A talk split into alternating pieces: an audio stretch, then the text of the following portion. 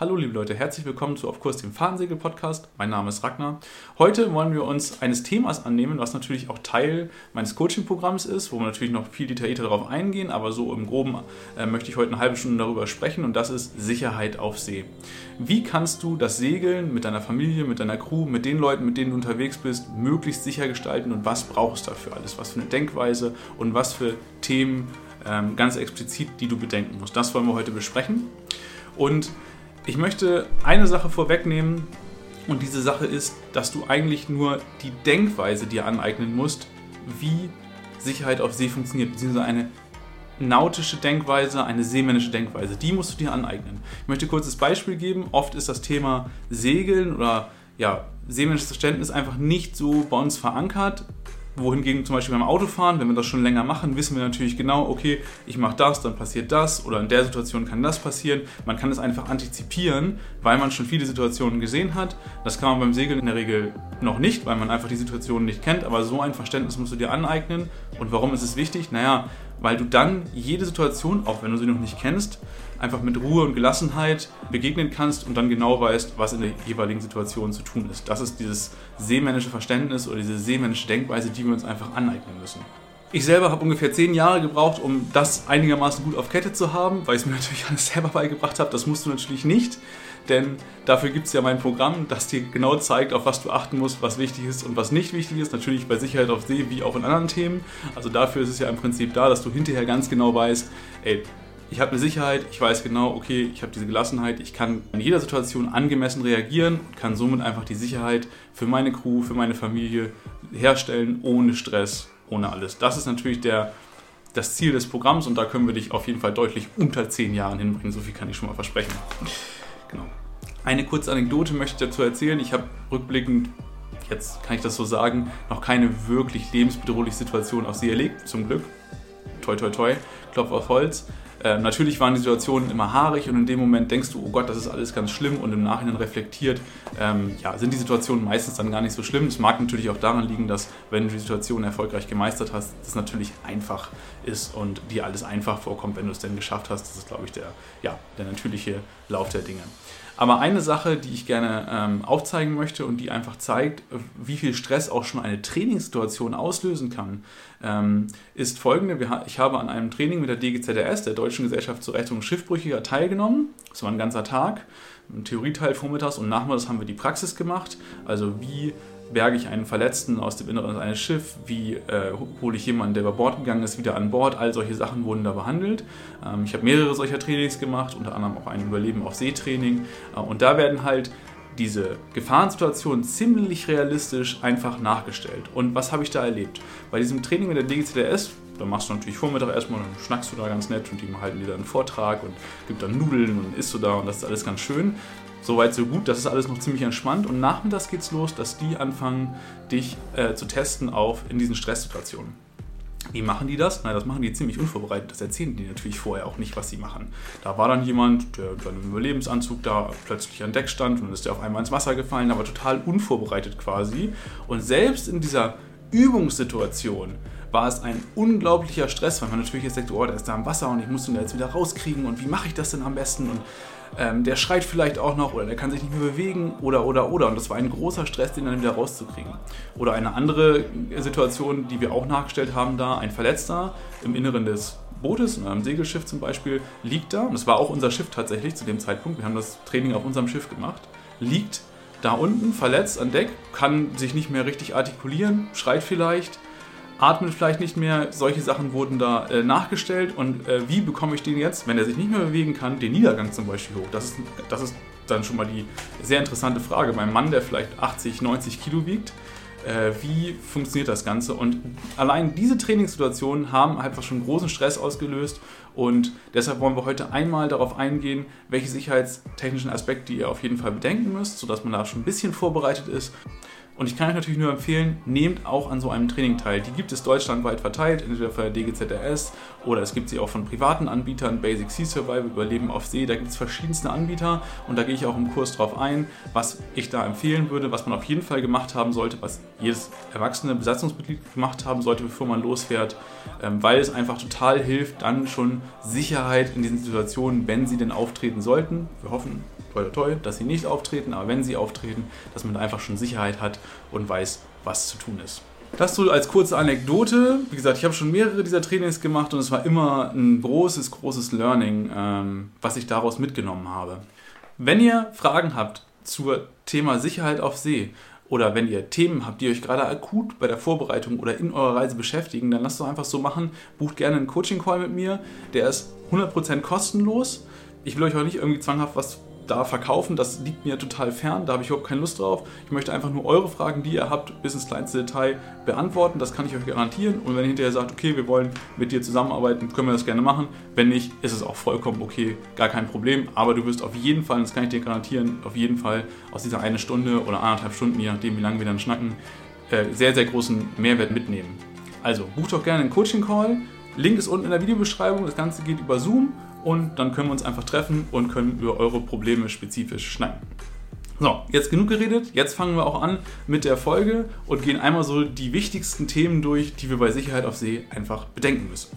Grundlegend wie schon gesagt, ist die Denkweise oder dieses seemännische Verständnis das Allerwichtigste, was wir uns aneignen können. Von daher ist es super wichtig, dass alle Erwachsenen an Bord, wenn man mit Kindern segelt, alle Erwachsenen an Bord ungefähr den gleichen Kenntnisstand haben. Ich habe erlebe es ganz oft, dass äh, wenn zum Beispiel zwei Paare segeln, dass ganz oft der Mann der Skipper ist. Das ist jetzt nicht immer so, aber es ist schon auffallend oft. Ich möchte auch niemanden diskriminieren. Es gibt sicherlich auch Frauen, die sehr, sehr gute Skipper sind. Ich denke sowieso, dass Frauen äh, sehr, sehr gute Seeleute sind. Fast besser als Männer vielleicht, weil sie viel mehr Einfühlungsvermögen haben. Aber das sei mal so dahingestellt.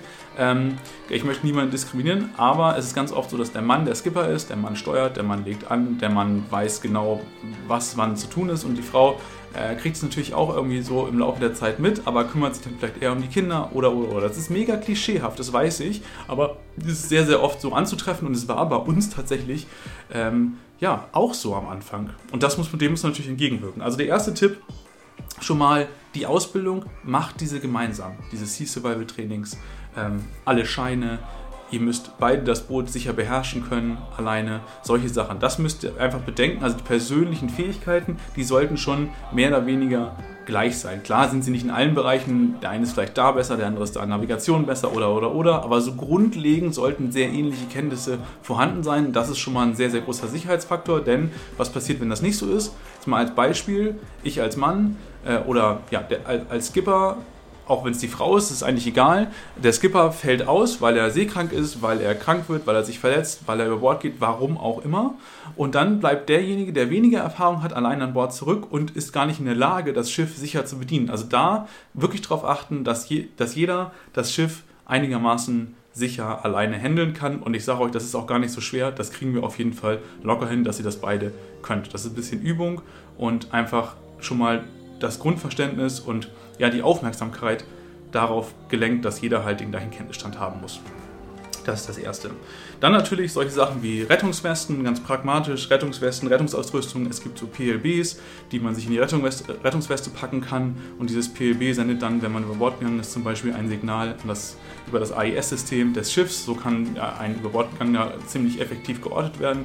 Es ist meiner Meinung nach auch die einzige Möglichkeit, gerade im Dunkeln oder bei äh, Meerseegang, jemanden wirklich effektiv zu finden. Denn wenn man das schon mal gemacht hat, äh, zum Beispiel Fender über Bordmanöver, da ein Fender bei zwei Meter Welle oder anderthalb Meter Welle rausgeschmissen hat, dann weiß man, wie schwer das ist, ähm, das einfach im Auge zu behalten und das ist im Dunkeln natürlich kaum möglich. Von daher so ein PLB-Sender, ausreichende Rettungsweste, PLB-Sender, damit hat man auf jeden Fall schon mal gute Chancen, dass man dann wiedergefunden wird. Es soll natürlich gar nicht dazu kommen und das ist natürlich auch der Hauptaugenmerk, dass niemand über Bord geht. Das sollte man natürlich immer beachten, aber wenn es mal dazu kommt, ist sowas natürlich super. Dann ganz normale Überlebensausrüstung natürlich, Rettungsinsel, ähm, die Notsender an EPIRB zum Beispiel, das ist ein Satellitensignal, wird dann gesendet im Notfall. Das kann weltweit geortet werden und wird automatisch bei den Notrettungsstellen, zum Beispiel äh, in Bremen, äh, läuft dieses Signal dann auf und dann kann man halt sehen, wie viele Leute sind wahrscheinlich an Bord, wie groß ist das Schiff und wo befindet es sich. Solche Sachen werden dann automatisch übermittelt und dafür muss man gar nicht tun. Die gibt es auch ähm, so, dass sie halt per Wasserkontakt auslösen, also muss sie noch nicht mal selbst auslösen. Das sollte man auf jeden Fall, das ist ein Standard, den sollte man auf jeden Fall immer an Bord haben. Dann natürlich solche Sachen wie Medizin auf See. Da sollte man auf jeden Fall die ähm, Basics dabei haben. Es gibt so Medikits auf See, dazu gibt es auch Bücher. Es ist dann ein Buch, wo sehr, sehr viel drin steht, wie man welche Verletzungen behandeln kann. Und dazu passend gibt es dann so Medikits, wo die Medikamente dann dementsprechend ähm, nummeriert sind oder eine Nummer- und Zahlenkombination ist das meistens, sodass man halt, wenn man diesen Buch liest, dann immer das entsprechende Medikament dabei hat. Und ein weiterer Vorteil, diese, diese Nummerierung, ist einheitlich. Das heißt, wenn ich jetzt über Satellitentelefon zum Beispiel einen Arzt anfordere, ärztliche Unterstützung, dann kann der dir genau sagen, ah, nimm das Medikament mit der und der Nummer. Und man muss da sich nicht großartig durch irgendwelche äh, Namen wühlen. Also das ist auf jeden Fall auch ein Must-Have, wenn man auf Langfahrt geht, sollte man mithaben. Der kleine Nachteil an der ganzen Geschichte ist, dass diese Medikamente natürlich ein Ablaufdatum haben und dass man sich ja in regelmäßigen Abständen darum kümmern muss, dass man diese Medikamente wieder auffüllt und dass man da einfach guckt, dass sie immer auf dem aktuellen Stand sind und natürlich nachfüllt, wenn man welche genommen hat, also zum Beispiel Schmerzmittel oder sowas. Nimmt man ja schon relativ häufig, von daher muss man dann auch zeitnah wieder nachfüllen. Dann natürlich noch solche Sachen wie generelle Sicherheitsausrüstung an Bord, Feuerlöscher, Löschdecken, ähm, CO2-Sensoren, Rauchmelder, sowas sollte natürlich immer irgendwie an Bord sein und auch zugänglich und gut gekennzeichnet, dass jeder weiß, wo ist die ganze Geschichte und wo finde ich sie und vor allen Dingen, wie bediene ich sie. Auch das ist dann Teil des Sicherheitsrundganges an Bord, den man vor jeder Fahrt, vor allen Dingen, wenn man Gäste oder Neulinge an Bord hat, machen sollte und ihnen erklärt, ey, so und so und so funktioniert das und das sind die sicherheitstechnischen Einrichtungen, die wichtigsten, die man so ähm, ja, erwähnen muss und dann kann man da einfach sehr gut darauf hinweisen. Eine Sache noch bei den Feuerlöschern natürlich, die müssen auch regelmäßig gewartet werden. Ganz oft schon gesehen, Feuerlöscher ist vorhanden, ja, ist aber 20 Jahre alt und wurde niemals gewartet. Vielleicht funktioniert er noch, vielleicht funktioniert er nicht, das weiß man aber nicht so genau. Auf jeden Fall darauf achten, dass diese ganzen Rettungsmittel, natürlich auch Schwimmwesten, Rettungsinseln, Feuerlöscher, all das hat in der Regel eine Wartungsfrist und die sind nicht so besonders lange, meistens zwei Jahre. Bei Rettungsinseln sind es, glaube ich, am Anfang drei und dann wird es auch auf zwei verkürzt und dann muss man irgendwann noch die Patrone tauschen und so. Also die haben alle Wartungsintervalle und man darf sich da immer gerne drum kümmern. Am besten hat man so eine Liste mit den Sachen, die man dann jährlich warten muss, dass man das nicht vergisst. Also auch darauf gerne achten. Das war so der Bereich generelle Schutzausrüstung oder Sicherheitsausrüstung, die man basicmäßig immer dabei haben sollte. Es gibt natürlich noch mehr. Man kann solche Sachen, äh, ja, je nachdem auch, wie die Crew aufgestellt ist, gesundheitlich kann es sinnvoll sein, vielleicht noch mehr medizinische Ausrüstung mitzunehmen oder wenn man Kinder hat, noch andere äh, Dinge, die wir schon mal besprochen haben, wie zum Beispiel so ein Sicherheitsgurt, so ein Harness, Lifelines und so weiter. Also das kommt dann noch dazu, aber so grundsätzlich erstmal das zur grundsätzlichen Ausstattung. Was wollen wir uns noch angucken? Sicherheitschecklisten vor dem Auslaufen oder generell einfach die Kontrollen, die wir vom Auslaufen machen wollen. Also, was ist der Bootszustand? Hab dein Boot auf jeden Fall klar oder mach dein Boot klar zum Auslaufen. Wenn du jetzt zum Beispiel rausfährst, du bist im Hafen gewesen, da steht alles Mögliche rum und so weiter, das fliegt natürlich bei der ersten See oder bei der ersten Welle fliegt das alles durch die Gegend. Also mach dein Boot wirklich sicher, dass da nichts durch die Gegend fliegen kann, dass da keine Sachen, keine Schränke aufgehen können. All diese Sachen muss man natürlich beachten und räumen es einfach, Glas einfach auf. Somit findet man auch immer das, was man braucht. Auf See kann das durchaus hilfreich sein, wenn man einfach weiß, wo sein ganzer Kram verstaut ist. Dann natürlich eine andere Sache noch, Wetterberichte und Seeverhältnisse immer einholen. Es sollte, glaube ich, klar sein vom Lossegeln, dass man einen aktuellen Wetterbericht einholt und auch die Gesamtwetterlage im Blick hat. Das ist ein Seminar übrigens, was ich beim DSV gebe. Ähm, da geht es um Grip-Files, also wie bekomme ich Wetterbericht an Bord.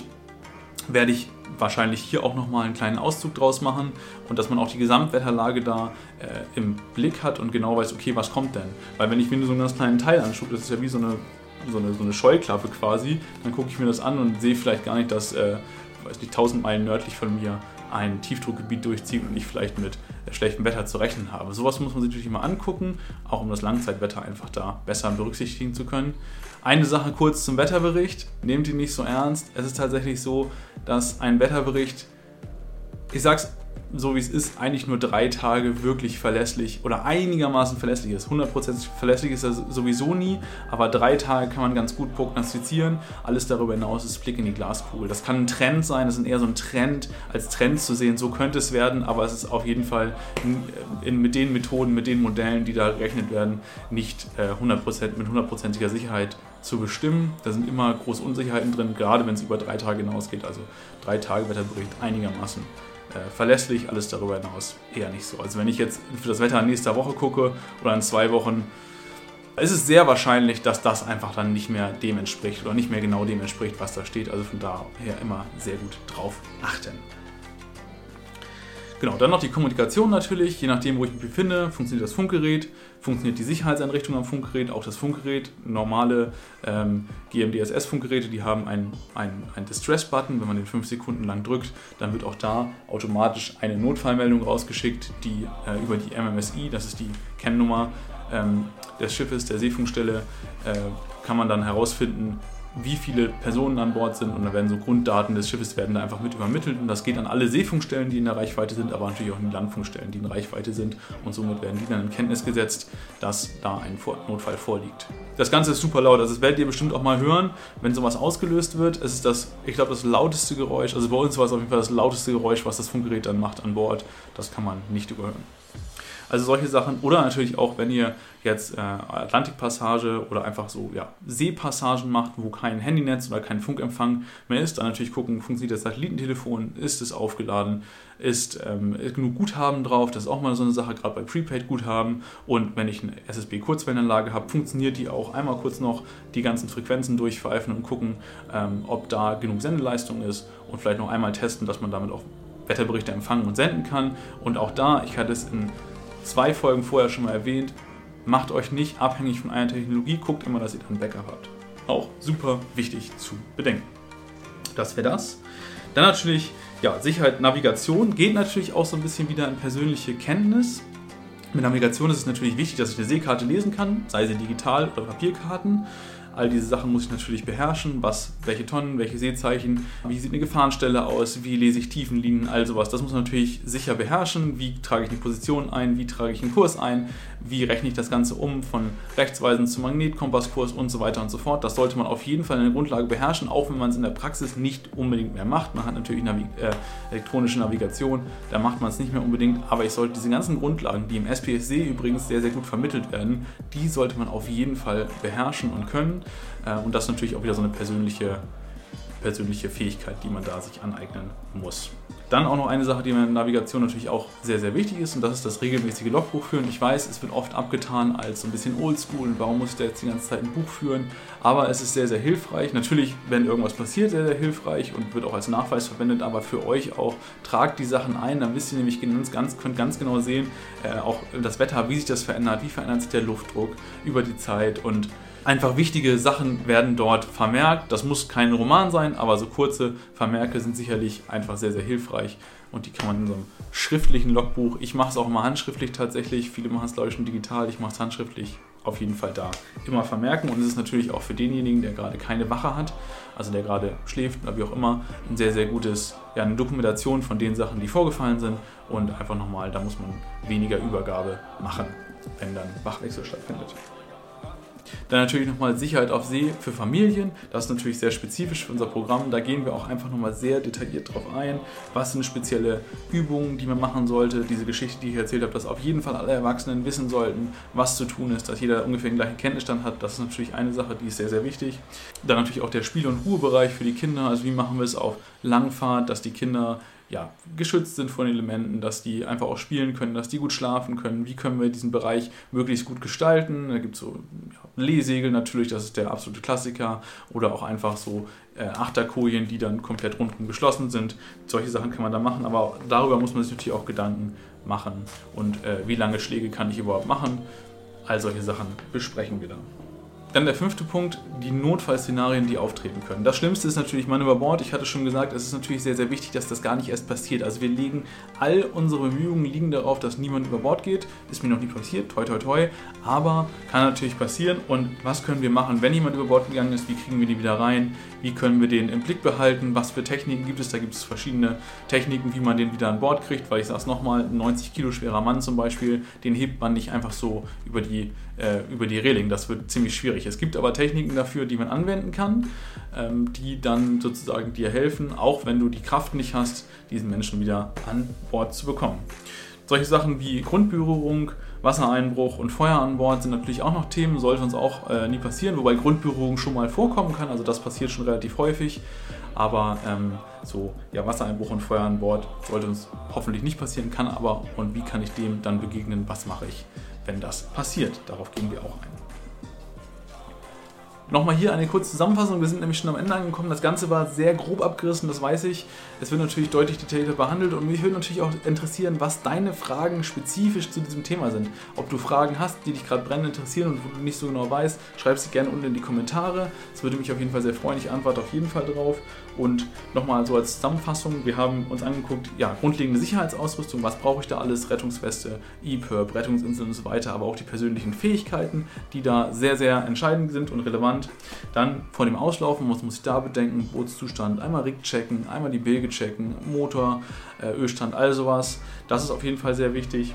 Dann äh, Wetterbericht äh, einholen natürlich und die Seeverhältnisse checken, denn das ist natürlich eine Grundvoraussetzung zum Auslaufen und die Kommunikation sicherstellen, also dass wir einfach sicherstellen, dass wir kommunizieren können im Notfall, Satellitentelefon, SSB, Funkanlage und das normale Funkgerät oder Handy vielleicht auch, das auf jeden Fall vorher sicherstellen.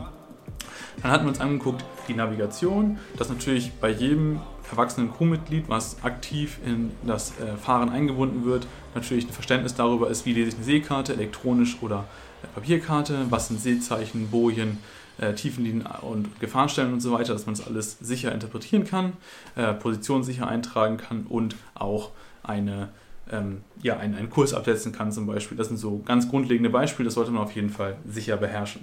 Dann haben wir uns noch angeguckt, das Logbuch und warum das wichtig ist zu führen. Ich würde es auf jeden Fall immer empfehlen, ein Logbuch zu führen, hat gewisse Vorteile. Dann haben wir uns angeguckt, Sicherheit an Bord für Familien, habe ich auch schon in einer vorigen Folge darüber gesprochen, aber was kann man da am besten machen? Da geht es natürlich um Schlafen, um Lifelines, um ähm, einfach ein Bereich für die Kinder unter Deck, wo die sicher sind. Ähm, wie mache ich das mit An- und Ablegen, wenn wir nur zu zweit sind und meinetwegen zwei Kinder haben und die müssen bespaßt werden? Wie kann man das irgendwie lösen und so weiter? Dass einfach die äh, Kinder dort und dass ihr als Familie einfach ein großes Sicherheitsgefühl da entwickeln könnt und dass es überhaupt kein Stress mehr ist und dass diese ganzen unbekannten Situationen äh, ja, einfach für euch zu meistern sind. Das natürlich, darauf zieht es natürlich ab.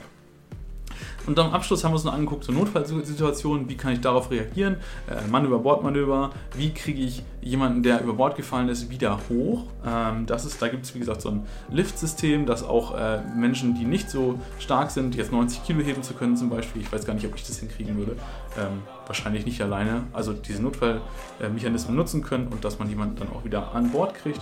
Und dann haben wir uns noch angeguckt, so Grundberührungen, Feuer auf See und Feuer an Bord. Ich freue mich, wenn es dir gefallen hat und du einen Mehrwert daraus mitnehmen konntest. Wie gesagt, ich freue mich unglaublich darüber, wenn du hier kommentierst und deine persönlichen ja, Probleme oder deine Anekdoten selber hier teilst. Das finde ich richtig super. Ansonsten sehen wir uns nächste Woche wieder und ich freue mich, dass du eingeschaltet hast. Bis dann.